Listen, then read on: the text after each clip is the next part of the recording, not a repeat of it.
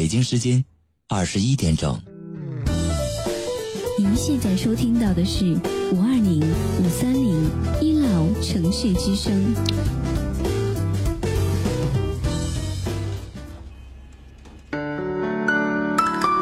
您现在收听到的是五二零五三零一楼城市之声。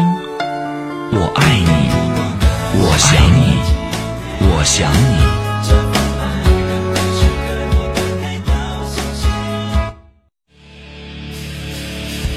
您正在收听的是五二零五三零一冷城市之声，爱一直闪亮，梦想延续。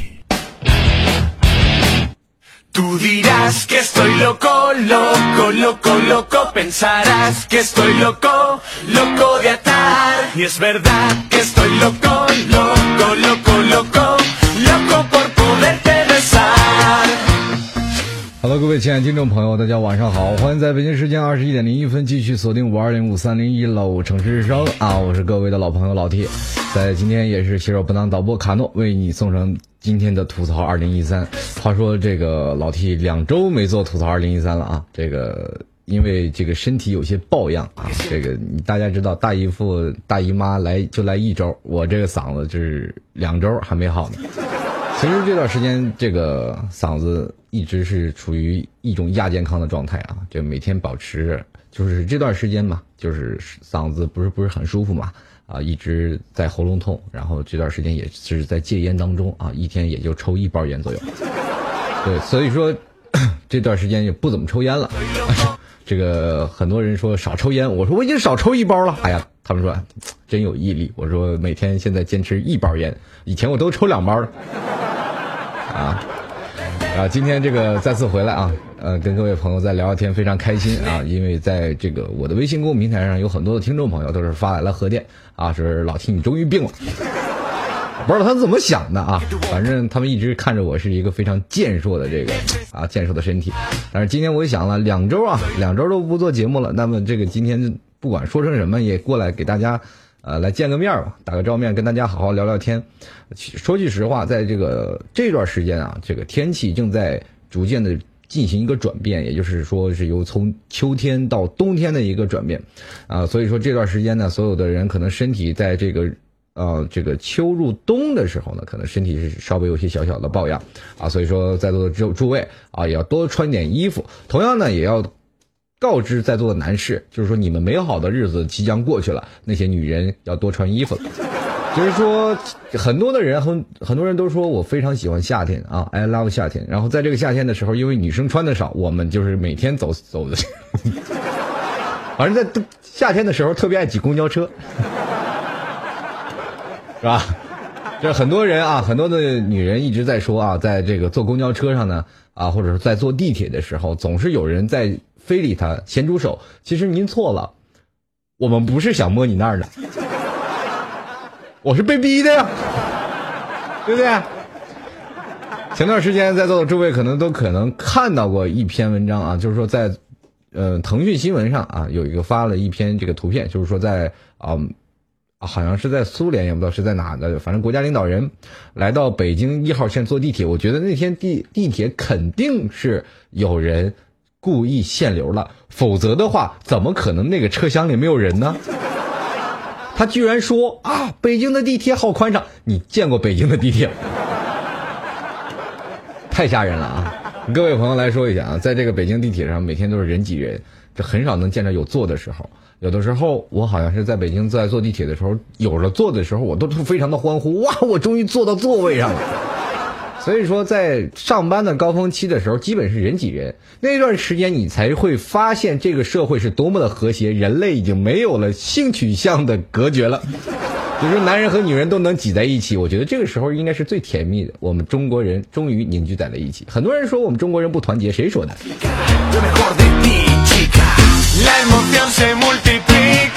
对不对？所以说，有的人就是这样啊，在杭州啊，老金现在身处杭州，很多的我的一些朋友他们都开车，在我坐他们车的时候，他们总是不住的抱怨，都说这儿的路太堵了，太堵了，堵得我真的是一点都不想走了。哎呀，这路堵堵的，有的时候他实在堵得心烦啊，那就我来开车吧。我开车的很淡定，我一直都很淡定。在座的诸位，可能你你应该知道有一个族群叫做路怒族。路怒族是什么样的情况呢？只要他开上车，就肯定是啊各种的骂啊，各种骂街就来了，指爹又骂娘，不管是谁抄他，他都要骂他。哎有病这个人是吧？这个人就是因为堵路的时候他堵心了，所以说他才会产生一种一个状态，叫做心理极佳不平衡啊，开车特别堵就闹心。在座诸位可能身边有很多的朋友都有这样症状，包括在座的您。其实我我当我坐到驾驶室的时候，我就非常心平气和。啊，非常的开的时候，他就一直在怀疑问我，他说为什么别人就这样别你，你仍然心平气和的，你从来不骂别人一句呢？我说我是从北京开车过来的。我说如果要是换做我要换做是你这样的思维方式，我那段时间在北京已经被气死了。真的确实是这样，在北京开车那基本都是太堵了，首都嘛，首堵。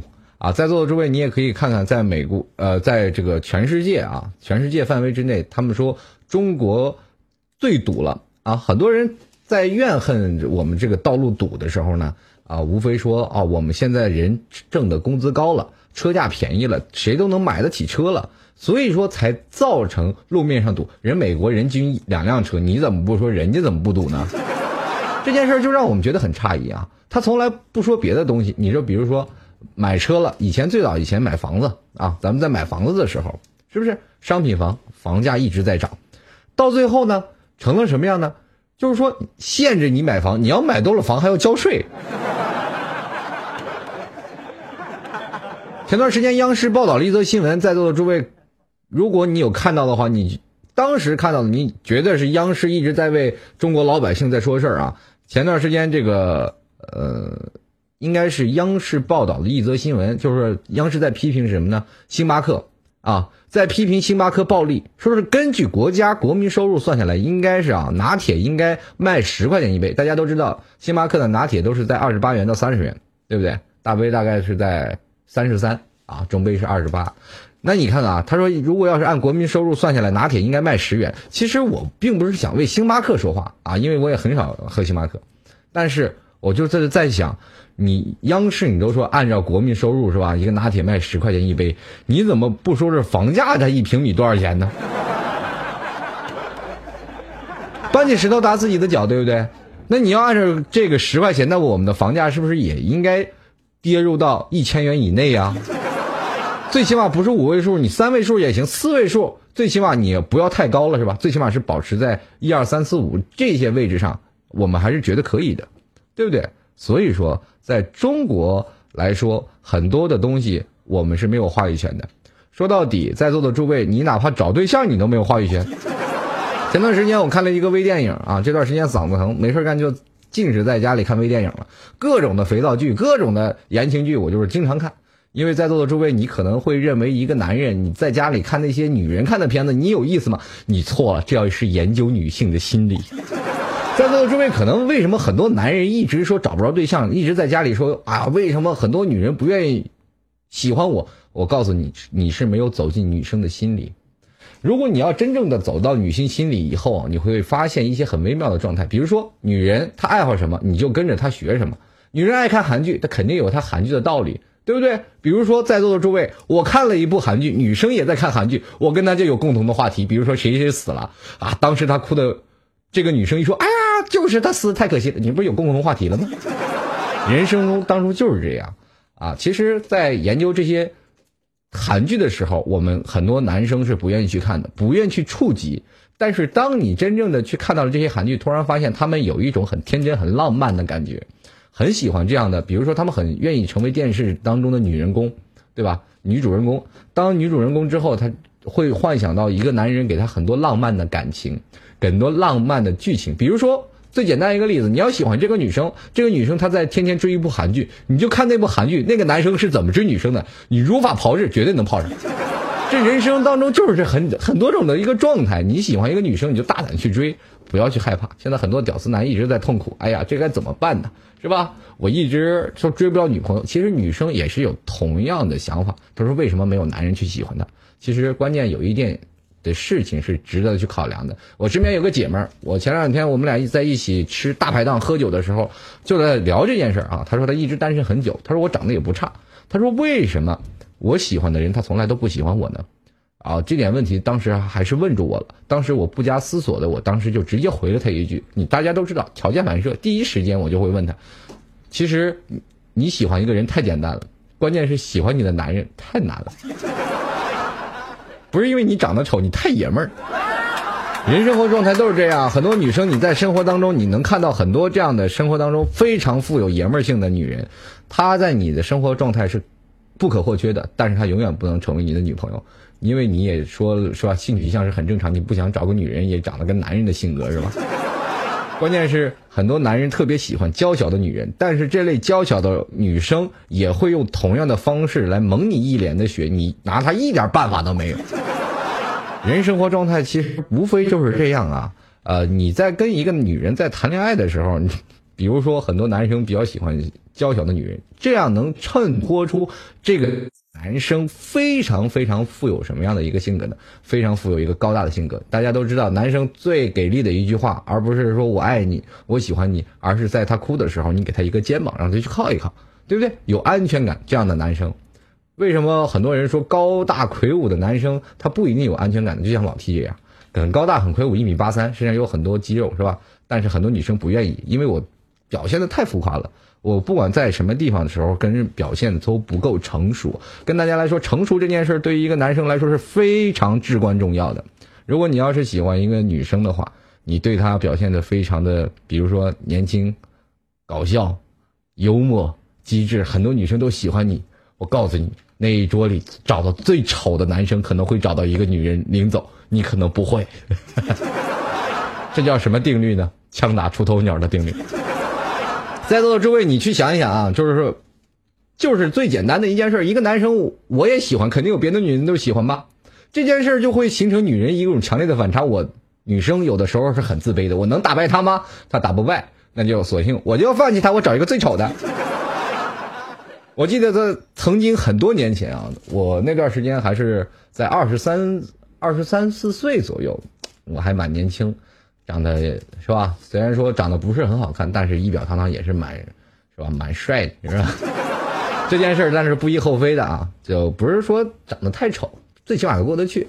我在跟一个女生，我在追她的时候，一直没有追上啊。当时可能是也是表达了一些好感，但是那个女生。没有选择我，而是选择了我身边特别丑的一个男生。最后，我跟这个女生表呃发展成了一个非常好的姐妹关系啊，也就是说，我俩经常在一起聊天啊，有的时候呃在一起聊天，非常好的一个姐妹。也就是说，我们俩是一个非常好的朋友。有段时间，我就在聊起这件事儿，我说当初我喜欢你的时候，为什么不跟我在一起呢？她说，但那个时候不了解你，总觉得你是个花心萝卜，在。真正的跟你了解了之后呢，我觉得没有选择你是对的。我说为什么呢？你是有病啊！这你都已经看出来了，是吧？这么好，你应该后悔才对。他说错了，他说跟你做朋友挺好的。如果要是做男朋友，可能你对我就没有这么好。说句实话，就是这样。男人一得到了，他从来都不会觉得珍惜啊，这就是这样的一个道理。所以说，在座的诸位啊，如果你不想变成老 T 这样，你不妨把心智闹得成熟一点。其实人和呃，自己的成熟年纪来分的话，咱们呃应该怎么说呢？是没有跨界的。有的人成熟的很早，有的人成熟的很晚，就是关键于看于你什么时候自立啊，什么时候自立，这才是最重要的啊。比如说在座的诸位，你可能认为你自己够成熟吗？你足够有足够的成熟的魅力来吸引一个女生吗？其实很难很难去下定论。你去想想啊，呃，一个人完全。主独立啊，自主这样的一件事儿的时候，是有一个心理的成长期的。有的男生可能在二十岁才成熟，有的人是在三十岁，基本是就是逐渐成熟了。到四十岁的时候，有的人可能会晚一点，他四十岁才逐渐成成熟。哪怕他结了婚、生了孩子，他四十岁才会表现出成熟的一面。这就是人的成熟期。因为你大家可以去想想啊，就是在非洲，打个比喻啊，在非洲的羚羊，从他的妈妈的肚子里生出来，他多久能会跑路？跟大家来说一下啊，只有十五分钟。这十五分钟，他就慢慢逐渐养，因为在十五分钟之内，他不跑，他就会被狮子吃掉啊！这是大自然那个定律。但中国不用，中国可能要成长，我们从小的时候还很幼稚，到六岁的时候，我们都不知道自己在干嘛。可能有的人到了十几岁的时候，还不知道什么叫拉手一回事儿。你去想想，在动物这个环节当中，十几岁他们很难活到。这就是人的一种进阶的高级动物的一种形态啊！所以说，在成熟期。这段时间我们要经历过很多的东西，逐渐让自己成熟起来。那么说到这一点，我跟大家来不得不说一下，我看一个电视，一个小姑娘大概八岁左右，嗯，就是一直在上学，要每天走二十公里的山路。其实他那段时间还要照顾自己生病的奶奶，而且还要照顾自己的弟弟。在这样的一个情况下，他们成熟吗？他们肯定很成熟，对不对？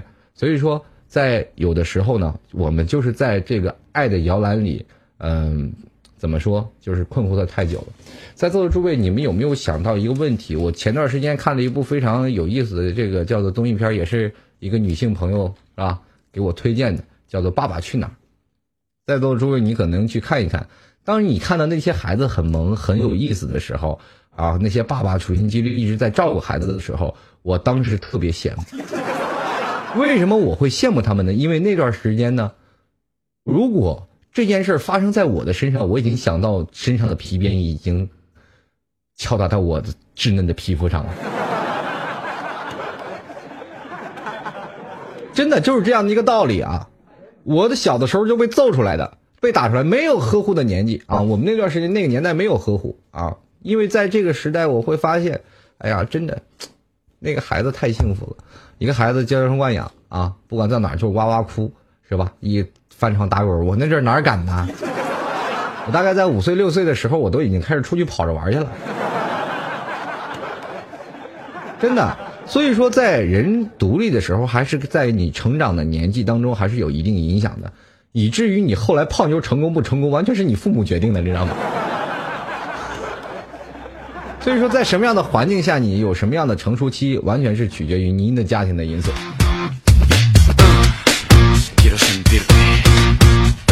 还是跟各位朋友再说啊，这个继续聊。其实刚才在聊成熟期这件事儿啊，我还是会想到有一件事儿特别有意思。在小的时候，大家都知道抓周吧？啊，抓周，也就是说，可能在在北方这个地方会比较明显啊。抓周，我当然小的时候我有没有抓周我不知道啊。据我一个朋友他说，他抓周的时候呢，小的时候爸爸妈妈给他抓周啊，抓周就是说拿个铅笔盒是吧？然后这儿摆个算盘是吧？抓算盘的就是以后挣大钱当掌柜是吧？摆了很多笔啊，什么鸡蛋呀，什么小扳手啊，等等等等，反正是以后你抓到周抓到是什么，以后你的决定的方向可能就是那个，对不对？你看这个我这朋友呢，他跟我说，他考到了一个叫做大学啊，考了一所文科类的大学是一本，啊，蛮好的。但是虽然不是状元，但是学习特别好。他当时我们在同学聚会的时候，我们在聊这件事的时候，他说我小时候抓周，我就注定要考大学，因为我左手抓了支钢笔，右手抓了根铅笔。我说你这不是二逼吗？你好意思跟我炫耀？所以说，在这个位置上，呃，很多人有不一样的看法啊。有的时候，你看去想想啊，我们在小的时候，我们可能会问很多大人一些。不着调的东西啊，就是爸爸妈妈，我们是从哪儿生的？很多人得到了同样的结论，就是我们从垃圾堆里捡出来的。很多人都是有这样的想法啊，包括我在哪个垃圾堆，我都现在能找到啊，对不对？我最听的最有意思的版本是从嘎吱窝出来的。我不知道为什么我那阵小的朋友，我那个这个小的朋友啊，那阵我还小，我仍然有记忆。回到家里，他老盯着他妈的嘎吱窝看。我说：“你盯你妈嘎吱窝干什么呀？”我是从那儿生出来的，特别有意思啊。这个小的时候，父母对我们没有传播正式的，也就是说性的观念。你不知道在座的诸位，你有没有想到，全中国现在有哪位父母跟你说过，以后找女朋友要记得带套？没有，对不对？你肯定。你的妈妈不会教你这些，你的老师不会教你这些，谁会教你这些呢？日本大片儿，真的日本大片儿会教你这些，对不对？但是具体干嘛用的你还真不知道。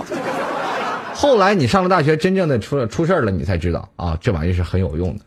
其实，在社会当中，咱们中国对于传统的观念啊，是一个怎么说呢？是一种特别开放的国家。在座诸位，你可以去想一想啊，为什么在中国是这种观念是特别的开放？在座只要上了大学，你去做一个统计，你就知道是百分之八十的新生在大学的时候就已经没有了第一次，而且有百分之二十仍然保持贞操，对吧？这是一个八比二的概率，你可以去想想。但是你不说，没人知道，对不对？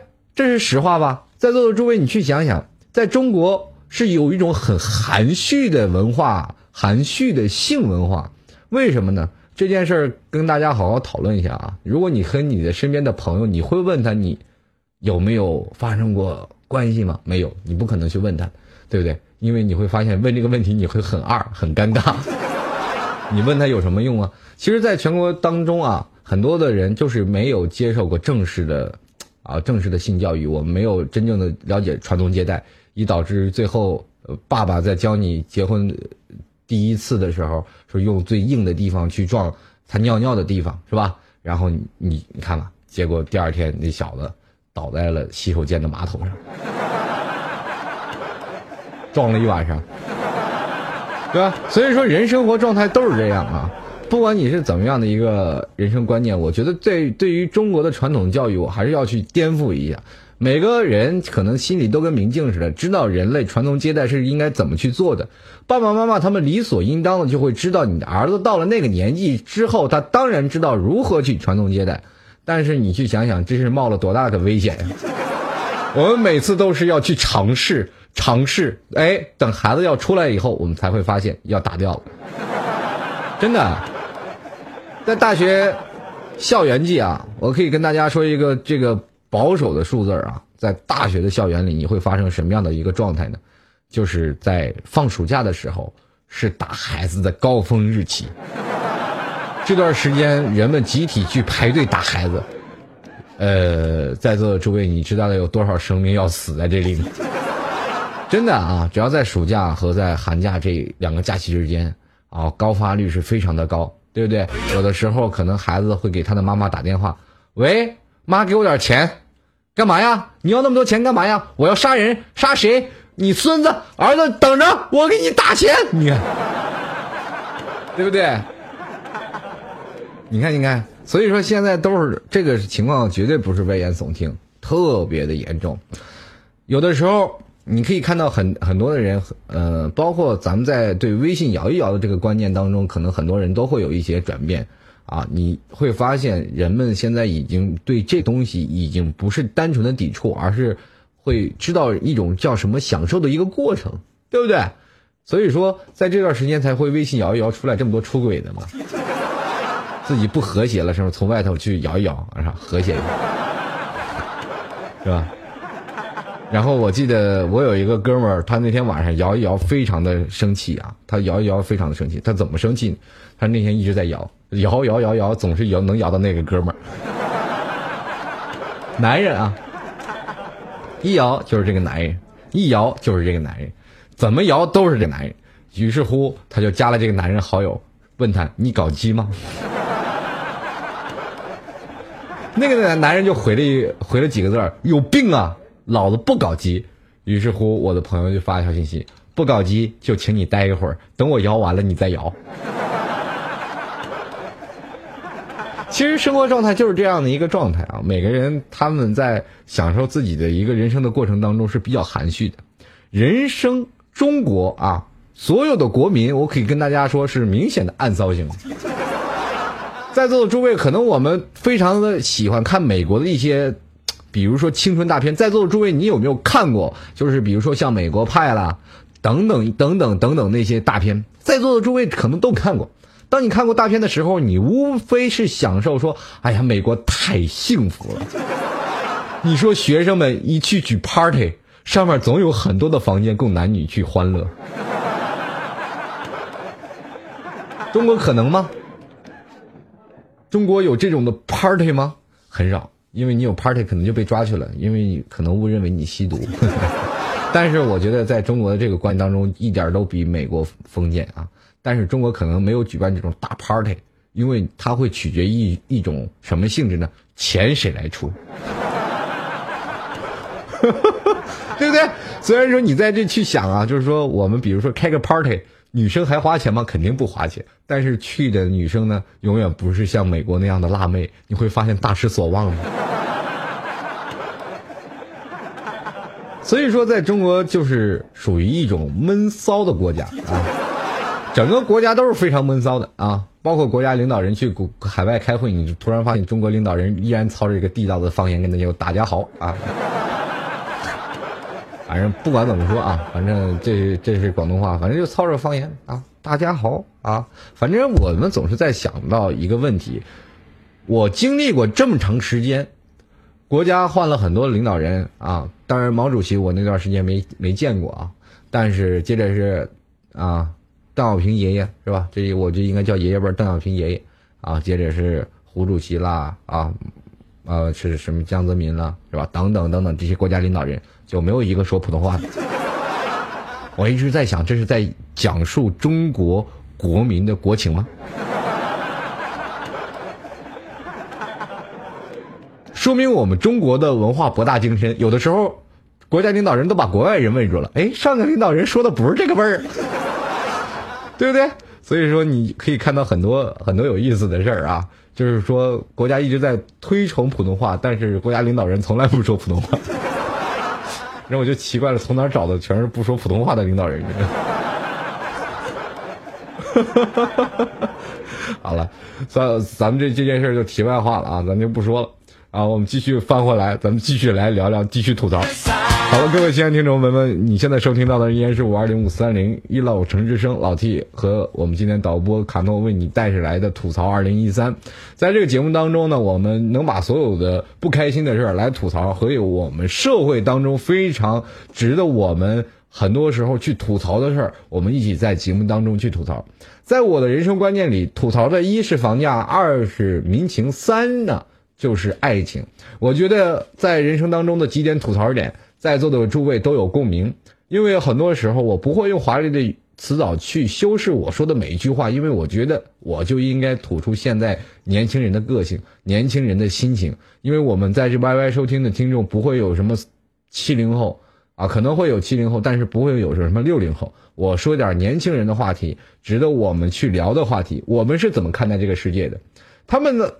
七零后、六零后，他们已经逐渐退去了历史的舞台，他们渐渐开始了进行了啊一种什么样的一个观念，就开始抱孙子了，啊，开始领养老金，接着呢，他们可以有他们自己的生活，发挥余热。那么可能现在这片天都是我们这些年轻人来逐渐去撑起的一片天。所以说，在这里呢，还是要跟各位来聊聊我们年轻人是怎么看待这个社会的。比如说最简单的一个例子。可能我们在很早以前，我们会问妈妈说：“妈妈，舅舅是干什么的？妈妈，我们的小姨是干什么的？”或者是问你的爸爸：“爸爸，我的姑姑是谁？姑姑到底是什么样的一个角色？”可能在若干年以后，这件事情就会变成了另一种事儿。比如说，当你的孩子问你：“妈妈，舅舅是什么？妈妈，小姨是什么？”或者问再问你爸爸姑姑是什么？你会跟他说：“嗯。”这是一个很古老的生物，在若干年以前被一个叫计划生育的给灭了。在座的诸位，你们会突然发现我们的亲情越来越少了。真的，在座的诸位，你去想一个问题啊：当你的孩子有舅舅吗？若干年以后，你的孩子真的问你姑姑是谁？你有妹妹吗？所以说这句话是真的啊，他是实在是被一个计叫计划生育的一个有毒物质给灭掉了啊。中国是一个非常匪夷所思的国家啊，人多了就杀人，车多了就收税，房价高了那就让你加税，对吧？特别有意思的一个国家，但是我们是一个多税的国家啊，不仅税人，而且还税钱，对吧？钱是最主要的，我们每个月工资我们要交税，买包烟钱我们要交税，我们过马路要交税，我们住房子要交税，最后我们睡在一张床上，这张床可能要付你一半的税收啊！真的，我们一直要在是交税的一个国家。可能在座的诸位，你去想到一个问题：以后生儿育女，你要交更多的税收啊！生儿育女以后，你要有更多的钱要花掉。所以说，现在生孩子对于现在的年轻人来说，这是一件很可怕的事情。最早以前，我不知道在座的诸位有没有听过很早以前一首老的摇滚歌曲，就是叫叫做《姑娘漂亮》。它的最后一句话说的是找个女朋友还是养条狗，就是在七十年代哦，应该是八十年代最火的一首摇滚歌曲。可是到了现在，我突然发现它火了。真的，我们不知道该养找个女朋友还是养条狗了，对不对？前段时间看了一部特别喜喜欢的这个叫做微电影，那微电影演的特别励志，一个屌丝从一个花心的高富帅当中把那个女人成功的给给撬过来了。这件事情呢说的时候，在座的诸位高富帅咱不算，诸位屌丝应该欢欣鼓舞起来，掌声鼓掌，说这部电影拍的太励志了，太好了。因为现实当中，我们也希望一个屌丝能够成功的从一个高富帅手中泡过来一个女神。我凭自己的努力，而不是金钱，完全可以把这女人泡过来，对不对？多励志的一部片子！所以说，当最后这个高富帅用非常冷冷的一句话，足以说明了本档节目的主题啊，然后也让我们所有的屌丝心又凉了。这个高富帅说的是什么呢？这个女人你玩不起的。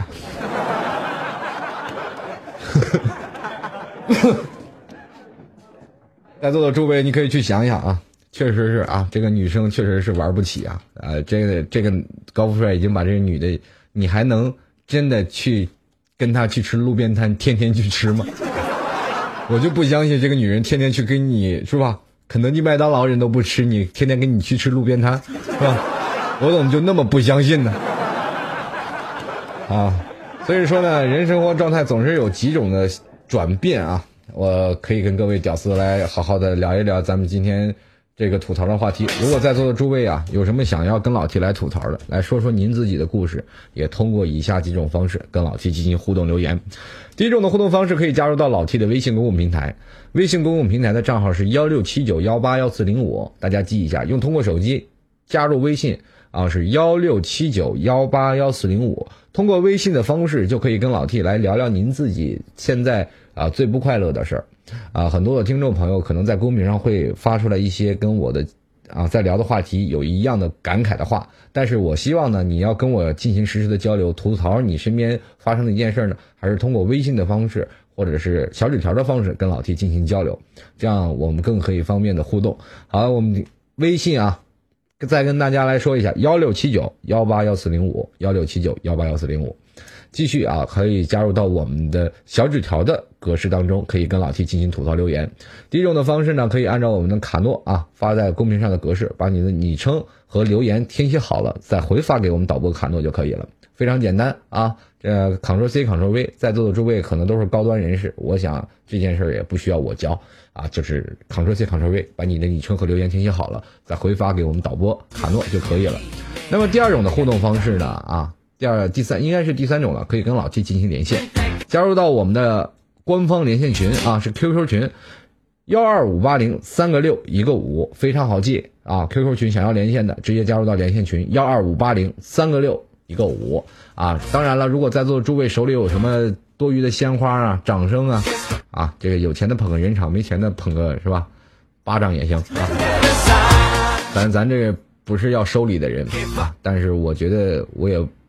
说说，我也是会接受你们送给老 T 的每一朵鲜花啊！同样也是非常感谢刚才送给老 T 的呃老 T 月票的这几位听众朋友啊，还有送给这个啊老 T 这个什么巴掌掌声啊小礼物的听众朋友，在这儿非常感谢啊！谢谢你们的捧场。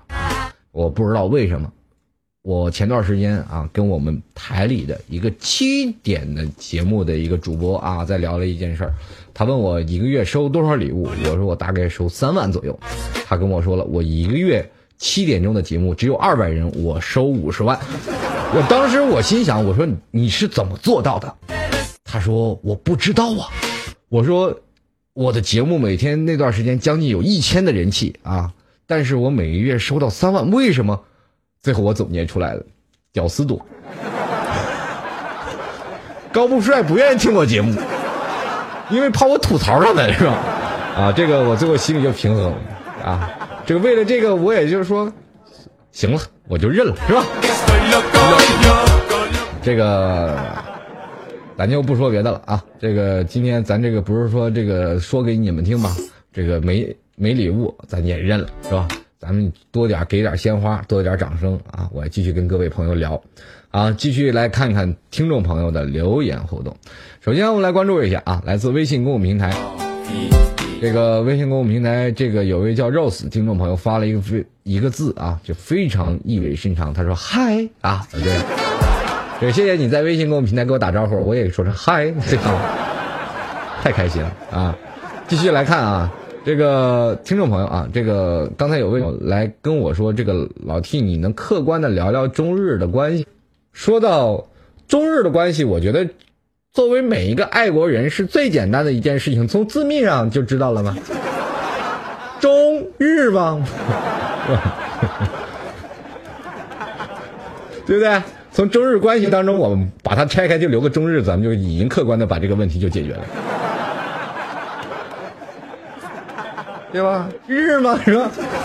咱们现在说到很多的东西啊，我们在客观来了解中日关系的一件事儿呢，我们就不得不好好的聊一聊了。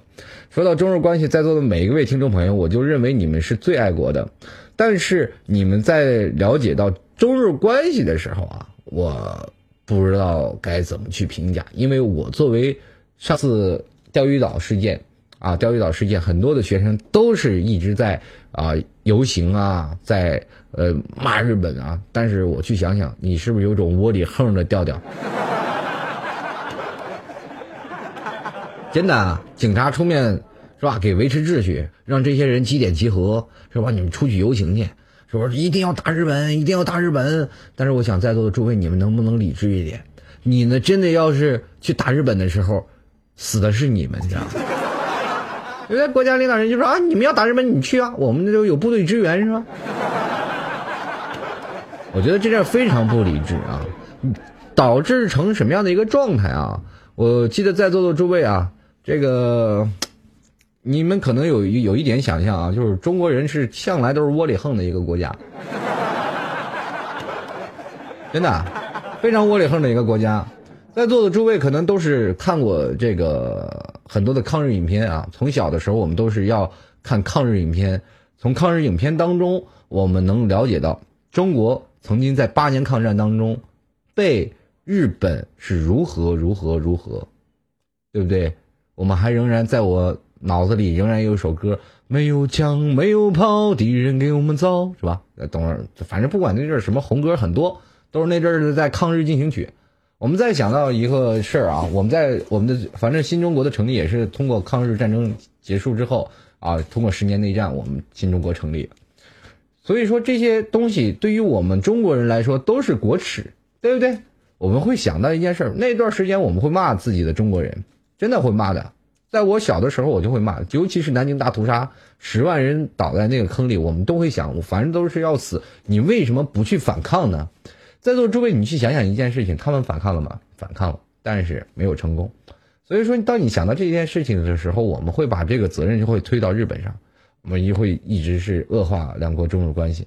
然后接着呢，出现了一种什么样的状态呢？就是有人买了日本的东西，我们会说我们中国人不新奇，我们不抗日，我们抵制日货。在座的诸位，你去想想，抵制日货对咱们中国有多少好处啊？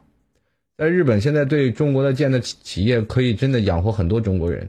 当真正的中国的企业退出了中国市场的时候，中国有没有自主品牌能力能够养活这么多人？在这个时候的时候，那些下岗职工找谁说理去？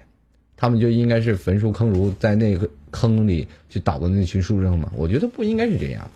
在中国如果有真正独立强大的时候，我觉得真的不需要你去游行，真的不需要。那个时候，如果他们。国家领导人不打，我们举个牌子就应该让国家领导人下台了，这是一句实话。中国确实是在国家领导人的方向，他们肯定要看得更远。我们老百姓永远是枪，永远是被指哪儿打哪儿，永远是又被爱国热心冲昏了头脑。有的时候中国人会容易失控啊，就是自己去打自己人啊。有的人会贴车是车，车是日本车，人是中国心，是吧？我就真的不能不难想象，前段时间。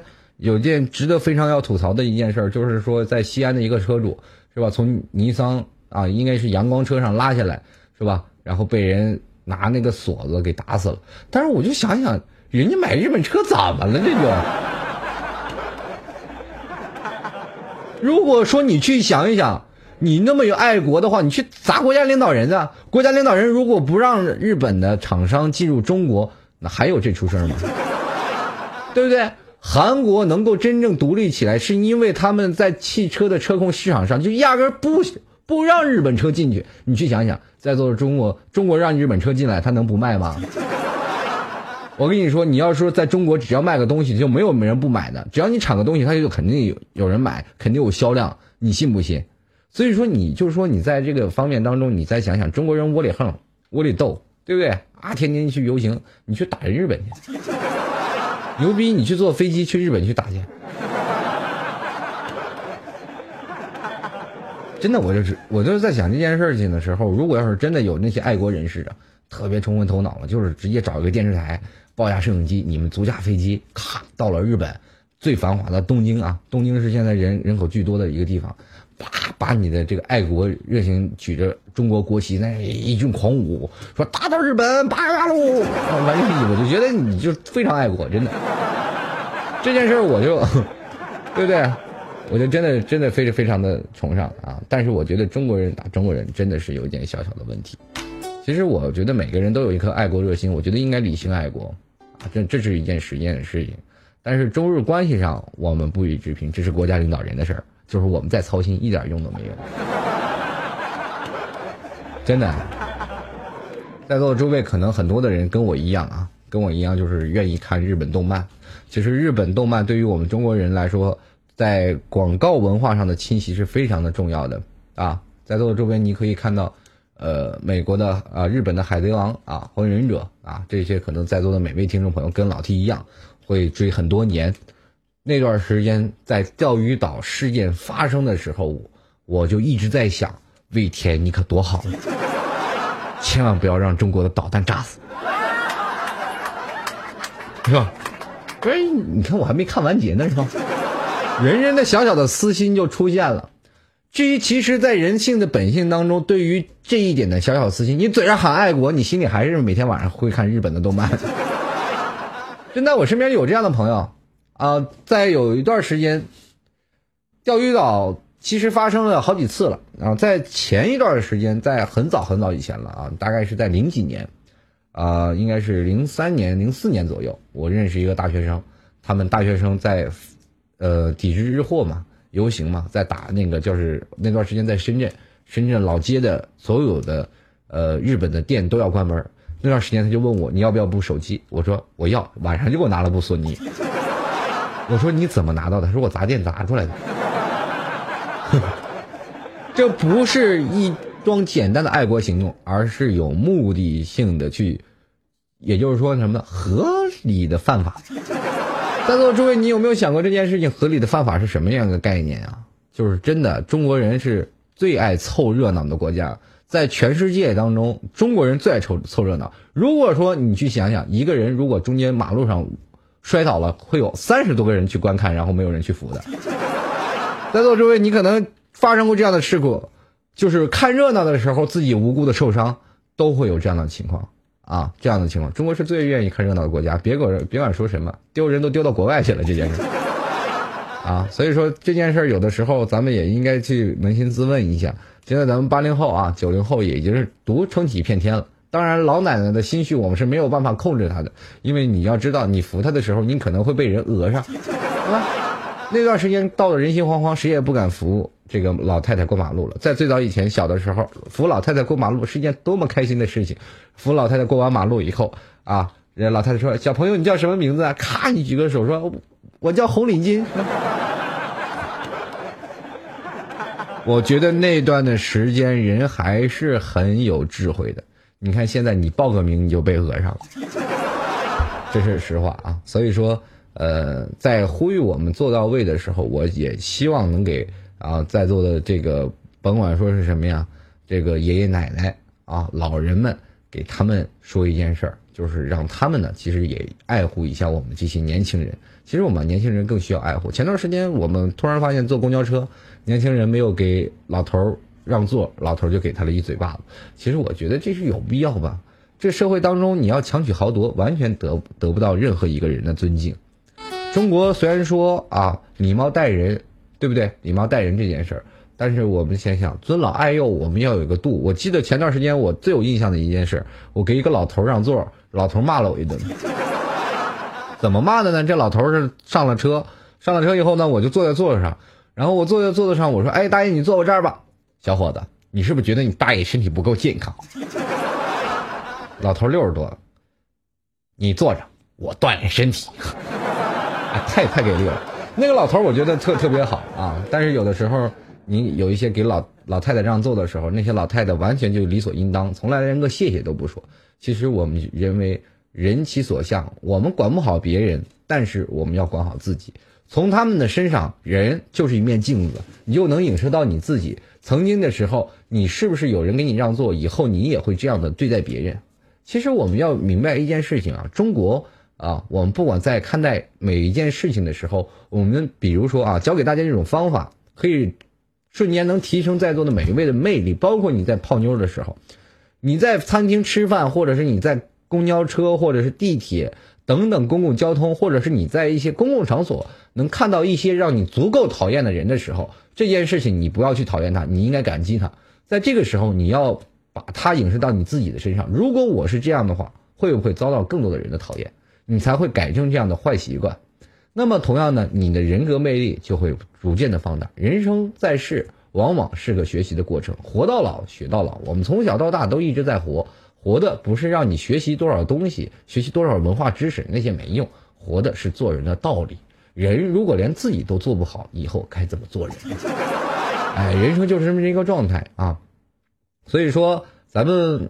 呃，老 T 在这里来重复这件事情的时候，无非也没有说太多的热闹去跟大家来去探讨，更多的呢是希望在座的年轻人能够能做到严格律己。到的时候呢，我觉得以后未来社会的发展的方向可能会变得更加和谐啊。其实我跟在座的诸位说一件统计的一件事儿啊，就是说人对人笑。能不能换来另一种微笑？在座的诸位，你可能从北京你能看到过这样的画面：北京的老外多，你去三里屯全是老外，真的。你在北京三里屯，你能碰见各种老外，或者是你在三里屯的酒吧一条街，你到晚上全是老外，那条街上中国人特别少，老外要比中国人要多。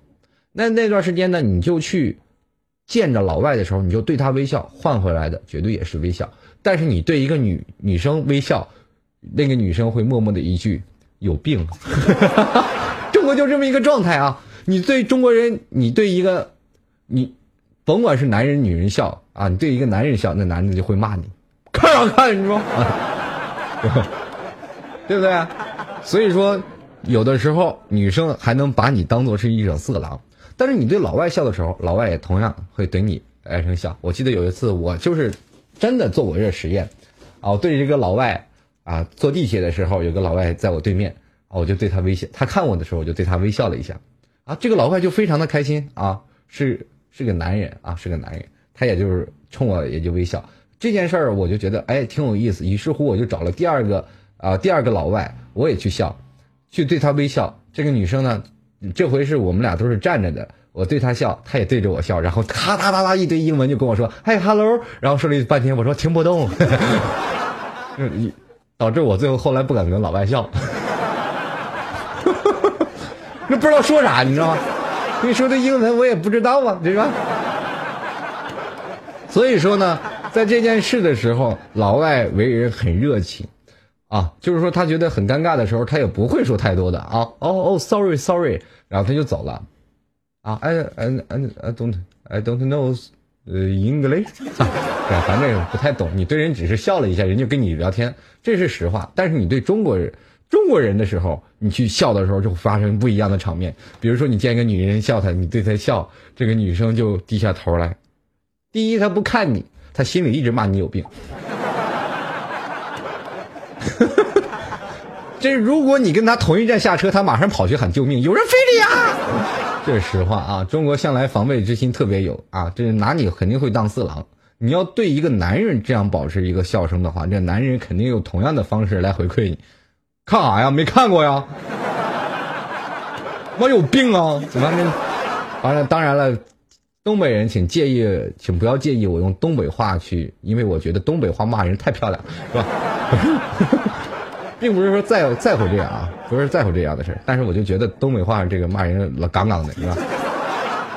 所以说，人生在世啊，这么多时间的时候啊，呃，你再去想，你对一个人去回馈微笑的时候，呃，你会发现心情是格外的好啊。所以说，我在提倡对各位都是去笑一笑。如果你在地铁上坐，或者在公共交通上，你能看到一个人在傻傻的对你笑，那人肯定是我啊。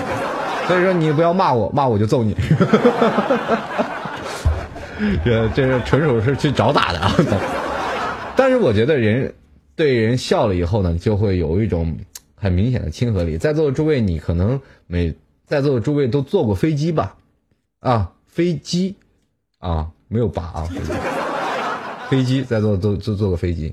当你进入航班的这个航舱里的第一件事儿，你看到的就是空姐对你非常非常。好的笑，飞那个笑，空姐笑太美了啊！虽然说长得丑点是吧？这个坐过国航的飞机啊，飞机里有那个女的是比较老啊，但是人笑起来非常甜啊！你去一进去，哎，你好，欢迎光临，我就我就那段时间有一段时间我就飘了，哎，我觉得她对我笑，于是乎我就百般刁难她，她还对我笑，于是乎我都不好意思刁难她。其实这就是一个过程啊，这就是一个过程。所以说，如果说你对一个人一直坦诚相待，一直对他是关怀备至，一直喜欢他，一直对他微笑的话，你会发现这个人非常有魅力。如果说你是一个会笑的人，那你在生活当中也会表现出开朗的一面，给在座的周围你的朋友都会带来传说中的正能量。人生活状态状态几种啊？有两种，开心和不开心。我们都说过啊。开心是一天，不开心也是一天。为什么我们不开心的去做一天呢？其实我跟在座的诸位说一下，你不开心，现在很多人开心和不开心我们看不出来。就算你开心，你也不会挂在脸上，因为你不好意思笑。那么你不开心呢？你会肯定脸上不会画着笑而不开心。我们可以想象一件事儿：如果我们通过微笑一直挂在脸上，可能别人会觉得跟你还容易亲近。在座的诸位，你可以想象到一件事啊，就是有的女生她们就是很冷，从来不愿意去笑。这时候你愿意跟她说话吗？有的时候你都不敢跟她搭讪。如果说一个女生在那里微笑着的话，你可能会跟她说：“我如果跟她搭讪的话，她可能不会，她可能拒绝我，但是这个女生肯定不会骂我。”哎，所以说，在座诸位如果在生活当中多笑一点，尤其是单身的女生或单身的男生。多笑一点，给在座的诸位都留个好印象。我相信以后未来，我们只要到来到中国人以后，你对他微笑，他也会给你百分之百微笑回馈的时候，这个时候我们才会想到中国是一个非常和谐的国家。真的，真的非常和谐。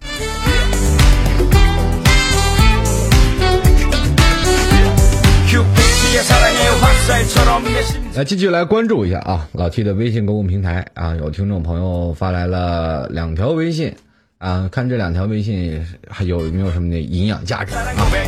这个刚才有位叫做妖臭臭，就是在老 T 在这个反馈啊，就是在反馈这个中日关系的时候，他说我分析的很到位啊，这个佩服啊，这个尤其您的随性啊，这个随性就不要佩服了是吧？随性多了都单身啊。所以说，是吧？你不要学我啊，哪儿不欢迎你们？我们继续来看啊，这个微信公众平台的两位听众朋友，这个小王子啊，他说能不能否聊聊农民工和白领的关系？说到这件事儿啊，这个我看这位叫做朋友啊，小王子啊，小王子这的服装啊，我看一会儿这图片是吧？好 好好。我来给你回答你这个问题啊，就是说农民工和白领的关系。那我现在跟各位朋友来吐槽，基本关系啊，他们没关系。为什么关系呢？我给你啊啊，我现在是一个公司白领，我现在就是公司白领。我们我给大家来科普一下农民工啊，搬运工一天至少四百块钱啊，水木工呢一天至少三百，水泥工大概一天的价格是三百块钱，电工呢是两百，尤其是师傅呢大概是四块钱，卖臭豆腐的一天五百，收垃圾的一天三百，是吧？然后车上卖唱讨钱的啊，这一天大概大概三百到五百，我一天五十。你觉得这有关系吗？在座的诸位，你可以去想想啊，就是很多的做 IT 行业的，或者是做白领的，都是被称之为办公桌啊，就应该是办公桌面前的民工。现在的很多的农民工，你很看不起他啊！我在座身边的有位朋友，他真的看不起民工啊！这件事儿，我义愤填膺的跟他说了一件事儿。呃，那天我仍然坐地铁，有几个民工，他们坐着锅碗瓢盆啊，就坐在地铁上啊，坐在地上，然后在这里，然后坐在地上的时候呢，然后我这朋友就说：“哎呀，这个民工太脏了啊，怎么怎么回事啊？”一直在评论说：“你说把这个城市环境，他就看不起民工。”然后他其实每月工资挣两千，于是乎我就非常客气的，我走到民工面前，我就坐了下来，跟他们去聊天。他们一月工资大概是七千到八千左右。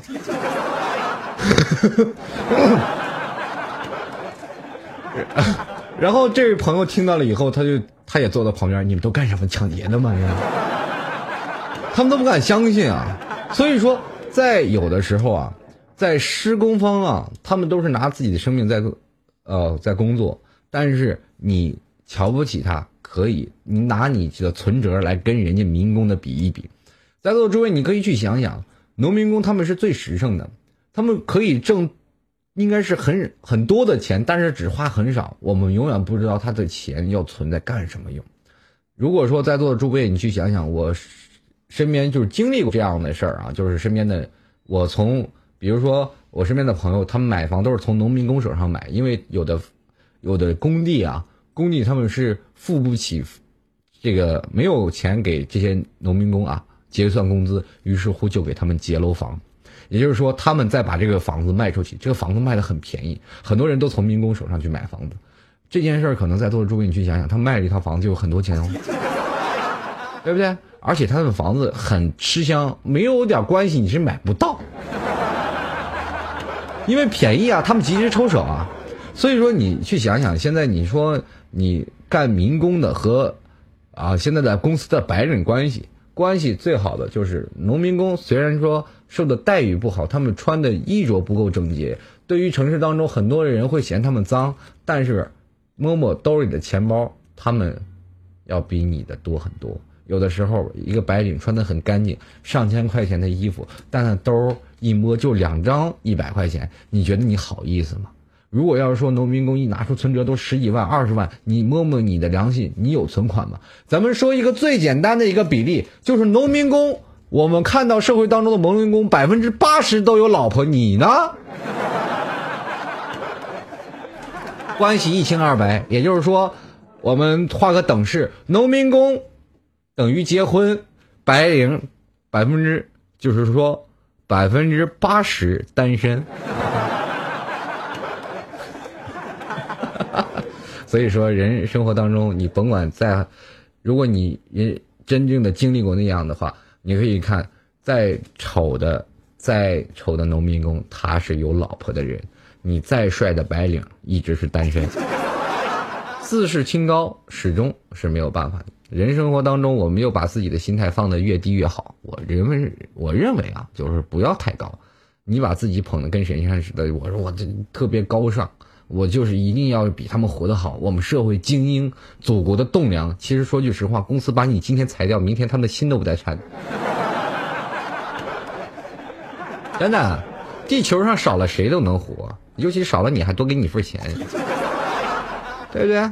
所以说啊，人生活的状态当中，你不要谁也瞧不起谁。我现在很多白领就瞧不起民工，真的，我身边很多朋友也都瞧不起，有用吗？没用。好，各位亲爱的听众朋友们啊，喜欢老 T 的听众朋友，希望多点击开始时直播通知我，直播时通知我啊，多点击一下。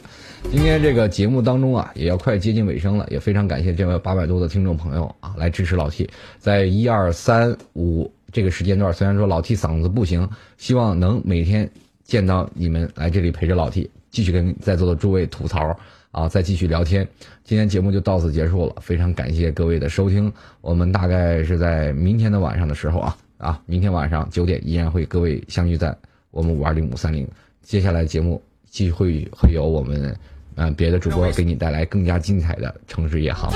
如果在座的诸位啊，这个在吐槽二零一三听得不过瘾，啊等一下也可以去老 T 的 T 加军团的小窝，继续跟老 T 来聊一聊，来说一说您自己心里当中不开心的事儿。